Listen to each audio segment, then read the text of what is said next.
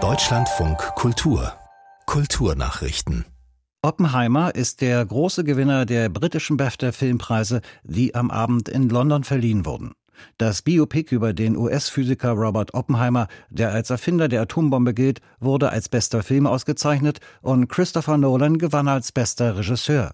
Der Film erhielt außerdem Preise für Schnitt, Kameraführung, Originalmusik sowie für Robert Downey Jr. als besten Neben- und für Killian Murphy als besten Hauptdarsteller.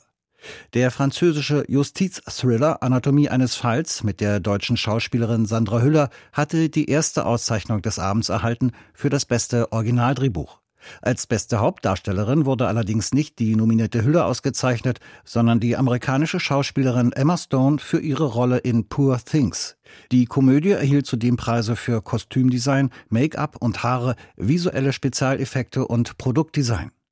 Der BAFTA Award für den besten Dokumentarfilm ging an 20 Tage in Mariupol, den persönlichen Bericht eines Journalisten über die Belagerung der ukrainischen Stadt im Jahr 2022.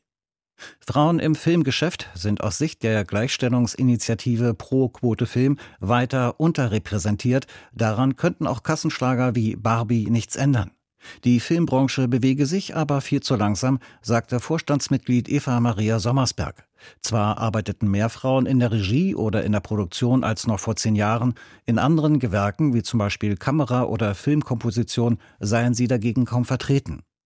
Pro-Quote Film wurde 2014 gegründet. Unter anderem fordert die Initiative öffentliche Aufträge und Fördermittel in Deutschland zu 50 Prozent geschlechtergerecht und zu 30 Prozent divers zu vergeben. Eine Modenschau im Parthenonsaal des British Museums sorgt für Kritik der griechischen Regierung. Die Schau beweise einmal mehr, dass das Museum den Skulpturen keinerlei Respekt entgegenbringe, teilte die griechische Kulturministerin Lina Mendoni mit. Stein des Anstoßes ist eine Schau des Designers Erden Moraliolu. Im Parthenonsaal hatte er gestern seine neue, von der griechischen Sängerin Maria Callas inspirierte Kollektion gezeigt. Der britische Diplomat Lord Elgin hatte Anfang des 19. Jahrhunderts Teile des Parthenon-Frieses nach England bringen lassen und später an das Museum verkauft. Der Parthenon ist eines der berühmtesten noch existierenden Baudenkmäler des antiken Griechenlands.